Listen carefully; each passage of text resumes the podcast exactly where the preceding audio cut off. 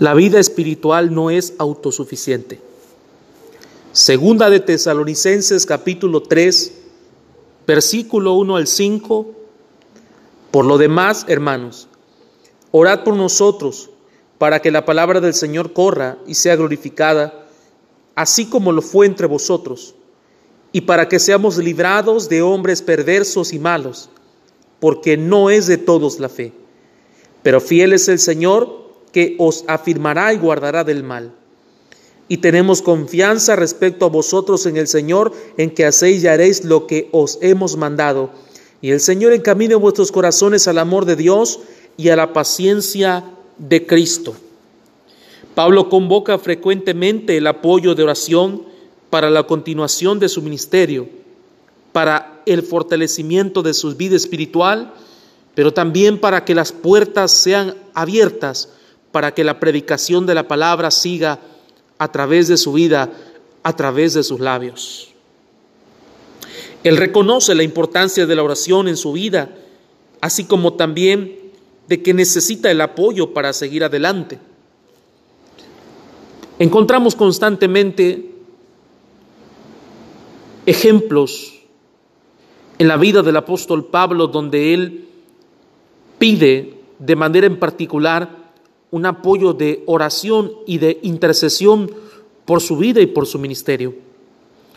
Hay muchas cosas que lo están rodeando, que lo hacen estar en peligro.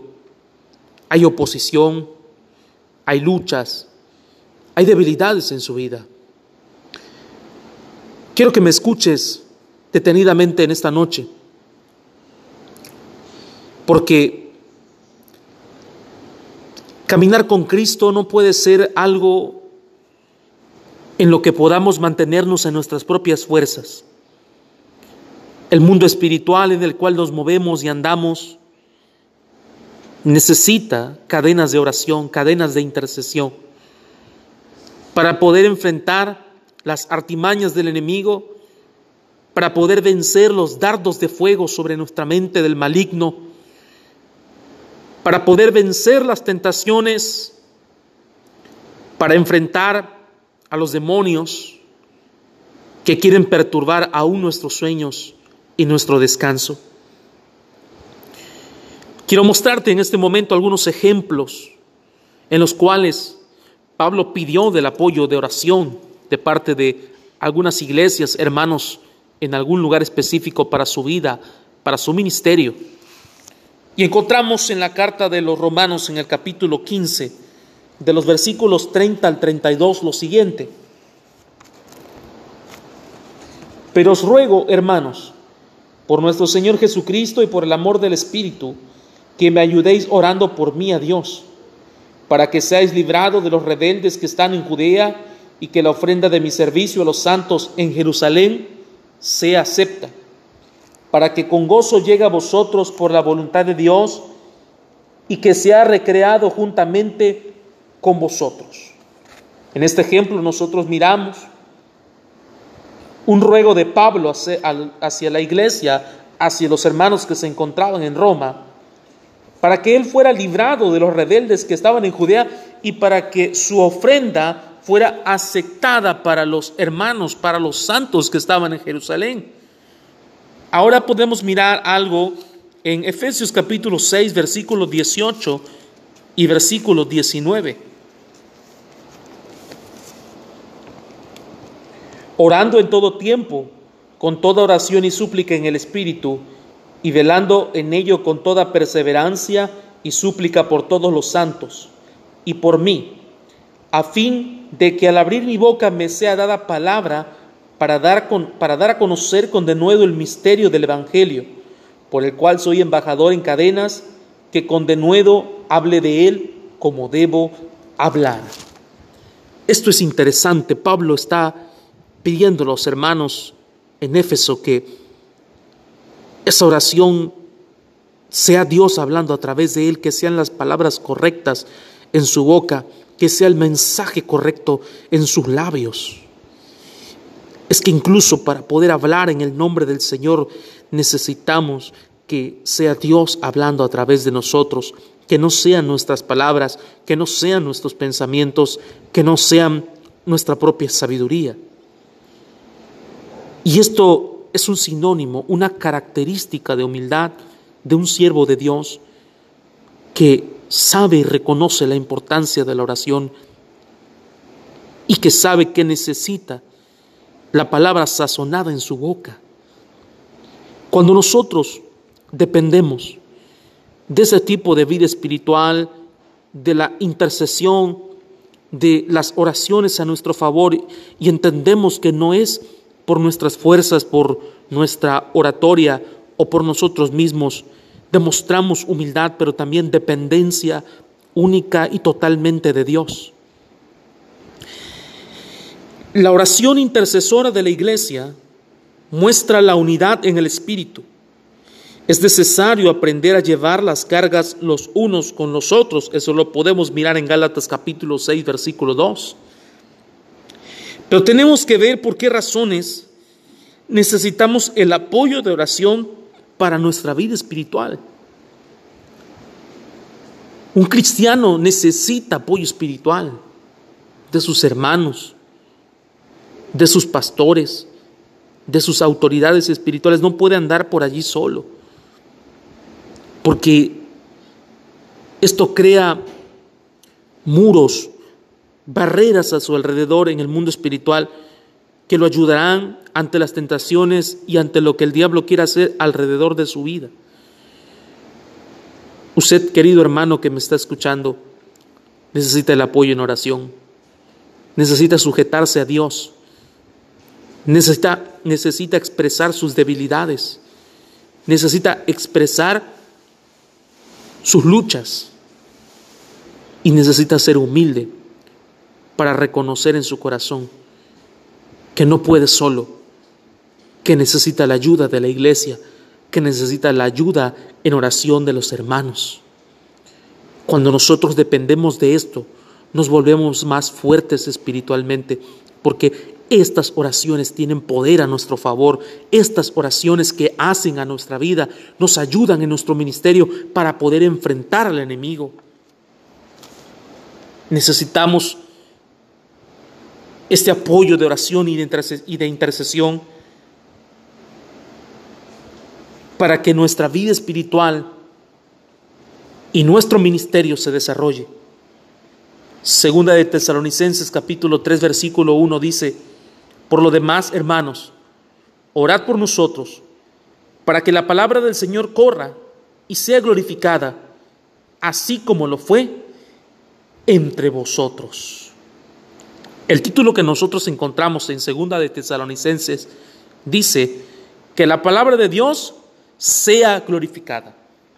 Pablo está pidiendo este apoyo porque su deseo es que la palabra sea glorificada, pero que también sea recibida. Cuando usted va a predicar el Evangelio, tiene que buscar a Dios antes en oración y pedir a Dios que el corazón de los oyentes sean quebrantados por el poder del Espíritu Santo, pero sean confrontados también por la palabra. Y solamente un corazón que ha sido quebrantado, un corazón que ha sido redarguido por el Espíritu de Dios, recibe la palabra. En medio del público, en medio de esa asistencia a la cual usted va a predicar, a la cual usted va a exponer el mensaje de Dios, hay corazones duros, hay corazones rebeldes, hay corazones que se encuentran engrosados por maldad, por tanto pecado.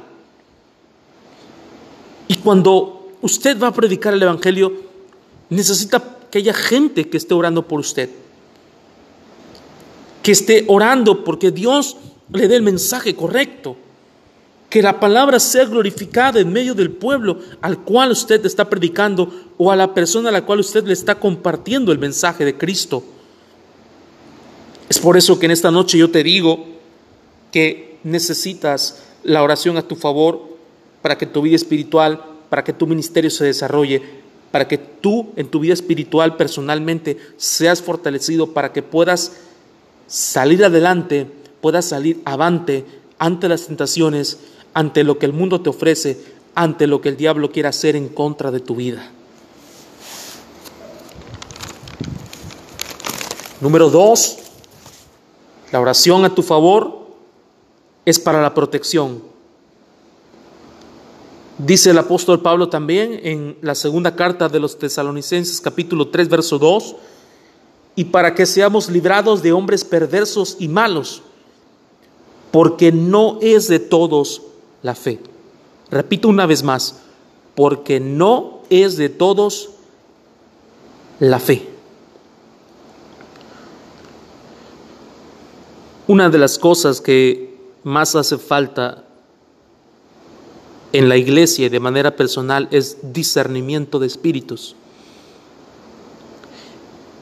El discernimiento de espíritu como un don es algo útil, es algo maravilloso, porque nos muestra las verdaderas intenciones de una persona o quién está detrás realmente de esa persona. Pablo sabe muy bien que no todos los hermanos o los que se dicen ser hermanos realmente se han convertido o son hijos de Dios. Podemos mirar en un servicio personas que aplauden, personas que danzan, personas que tienen una Biblia en la mano, personas que tienen manos levantadas, sus ojos cerrados, que están expresando continuamente alabanzas a Dios, pero no conocemos sus corazones, porque solamente Dios lo sabe y conoce esa parte de ellos. Usted necesita el apoyo en oración para tener protección en su vida de los enemigos. Pablo tenía enemigos. Yo quiero leerte algo que está en el libro de los Hechos capítulo 18, de los versículos 9 al 13.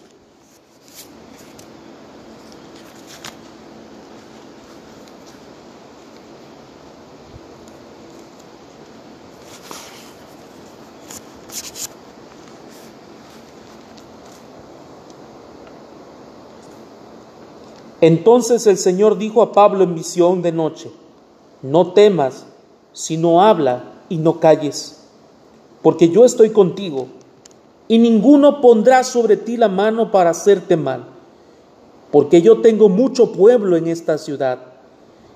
Y se detuvo allí un año y seis meses enseñándoles la palabra de Dios.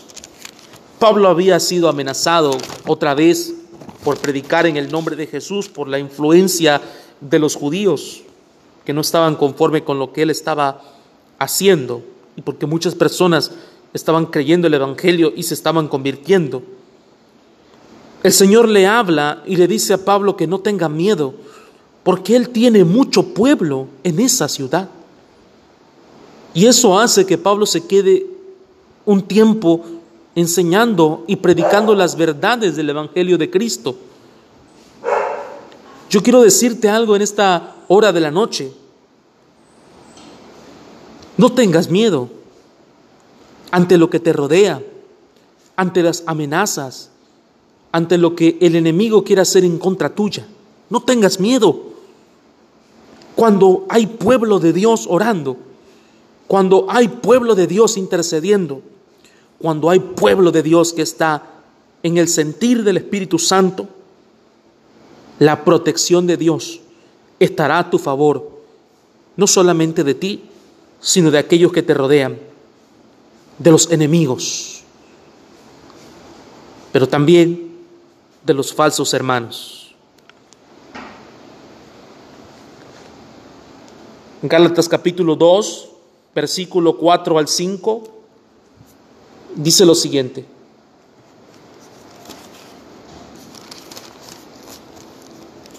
Y esto a pesar de los falsos hermanos introducidos a escondidas, que entraban para espiar nuestra libertad que tenemos en Cristo Jesús, para reducirnos a esclavitud, a las cuales ni por un momento accedimos a someternos para que la verdad del Evangelio permaneciese con vosotros.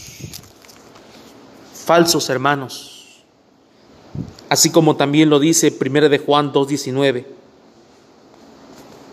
Los falsos maestros o falsos hermanos también se desvían desde adentro de la congregación, pretenden arrastrar a muchos, a los que han nacido de nuevo, a los que no están firmes.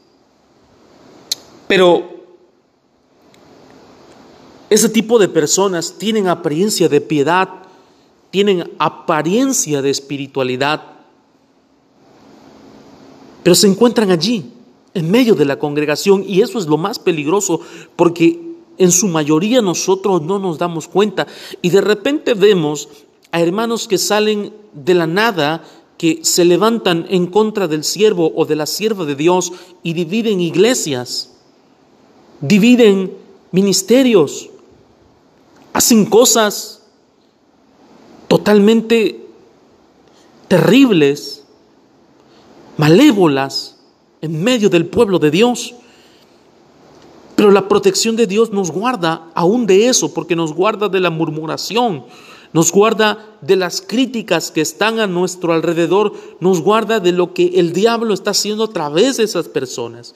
Y es por eso que también usted necesita el apoyo en oración y de intercesión para que usted sea guardado también de eso, para que no caiga en la trampa del enemigo, sea por su carácter, sea porque pueda ser consumido en tristeza, usted no tenga miedo en el nombre del Señor, porque Dios le guarda aún de todo eso. Necesitamos, hermanos, el apoyo en oración también para reconocer la fidelidad de Dios. Segunda de Tesalonicenses capítulo 3, versículo 4 y 5.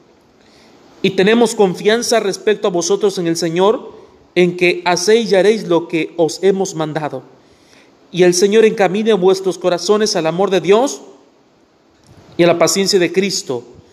Pero el verso 3 también dice, pero fiel es el Señor que os afirmará y guardará del mal. En muchas ocasiones, a veces tendemos a caer en el ego, en el orgullo o en la soberbia, aún conociendo de Dios, por la manera en la cual Dios usa nuestras vidas, por la manera en la cual desarrollamos los talentos y los dones que ha depositado en nuestra vida, pero recordamos las palabras del salmista que dice, no a nosotros, sino a ti sea la gloria. Es a Jehová a quien debemos dar toda gloria y toda honra de lo que pasa en nuestra vida espiritual, así como de nuestro ministerio. Tenemos que aprender a poner toda nuestra confianza en Él. Tenemos que aprender a depender de la fidelidad de Dios. Porque nosotros podemos ver la fidelidad de Dios en su creación en las promesas, en la salvación, aún cuando nos libra de las tentaciones, aún en el sufrimiento. Reconocer la fidelidad de Dios es ser fortalecidos y ser librados del diablo también. Quiero leerte algo que está en el Evangelio de Juan capítulo 17 en su versículo número 15.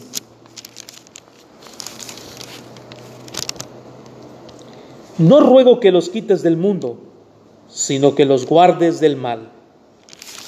Esta fue la oración de Jesús a su Padre, no solamente por sus discípulos, sino a todos aquellos que creerían en Él. La fidelidad de Dios. Cuando aprendemos a reconocerla, aprendemos a depender de ella. Pero hasta para eso necesitamos el apoyo de oración para nuestra vida espiritual, así como nuestro ministerio. Porque podemos ser tentados por el ego, por el orgullo, de pensar que todo lo que se hace es por nosotros mismos, cuando no es así, sino es por la misericordia y la fidelidad de Dios la que no nos abandona, la que nos sostiene, la que nos ayuda en cada momento y la que nos fortalece en las situaciones más difíciles y duras que atravesamos en nuestras vidas.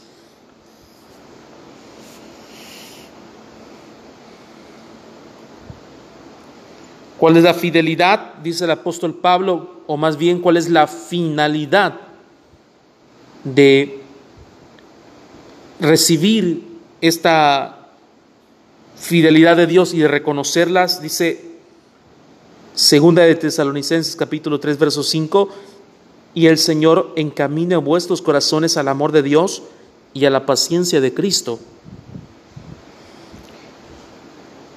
Nuestro corazón debe tener la solicitud de obedecer y guardar sus mandamientos. Querido hermano, aprende a depender de la oración de manera personal, pero también aprende a pedir el apoyo en oración para tu vida espiritual y para tu ministerio. Porque esto te ayudará, te ayudará para que puedas seguir desarrollándote espiritualmente, para que recibas la protección de Dios, para que reconozcas la fidelidad de Dios, pero también para que seas usado poderosamente por el Señor. Las victorias de Pablo, las victorias apostólicas, las victorias de la iglesia primitiva se centraban en la oración, se centraban en la comunión de unos con otros. Recordamos un momento, el apóstol Pedro está encarcelado, dos guardias, uno por cada lado, él se encuentra encadenado, pero hay un pueblo que se encuentra clamando fervientemente por él. Un ángel del Señor se le aparece, las cadenas son rotas Ni los soldados ni ninguna autoridad romana se da cuenta de lo que está pasando allí porque eso es una escena espiritual. Ahí está el poder de Dios moviéndose sobrenaturalmente, que es el poder de Dios que se mueve en la oración y la intercesión, que es el poder de Dios que se mueve cuando hacemos válidas las promesas del Señor a través de la oración y todo lo que pidieres en oración creyendo lo recibiréis. Cuando nosotros miramos que la palabra nos enseña que si dos o tres se pusieren de acuerdo en algo que pidieren, se les será dado. Cuando pedimos conforme a su voluntad, Él nos los dará. Cuando hacemos válida y dependemos de la oración y la ejercemos para bendecir la vida de alguien más, podemos ver el poder de Dios de manera sobrenatural, como lo podemos ver en la vida del apóstol Pedro, que sale caminando en medio de la cárcel, las puertas son abiertas y cuando él está afuera de la cárcel y está sobre la calle, él piensa que esto es un sueño, pero no es así. Fue el poder de Dios de manera sobrenatural porque hay un pueblo que acudió y se sostuvo por la oración y creyó que era el único medio para que el siervo de Dios fuera libre. Atrévete a depender de la oración en tu vida personal y bendice la vida de alguien más cuando tú oras por él con todo tu corazón, con un clamor genuino y ferviente. Dios te bendiga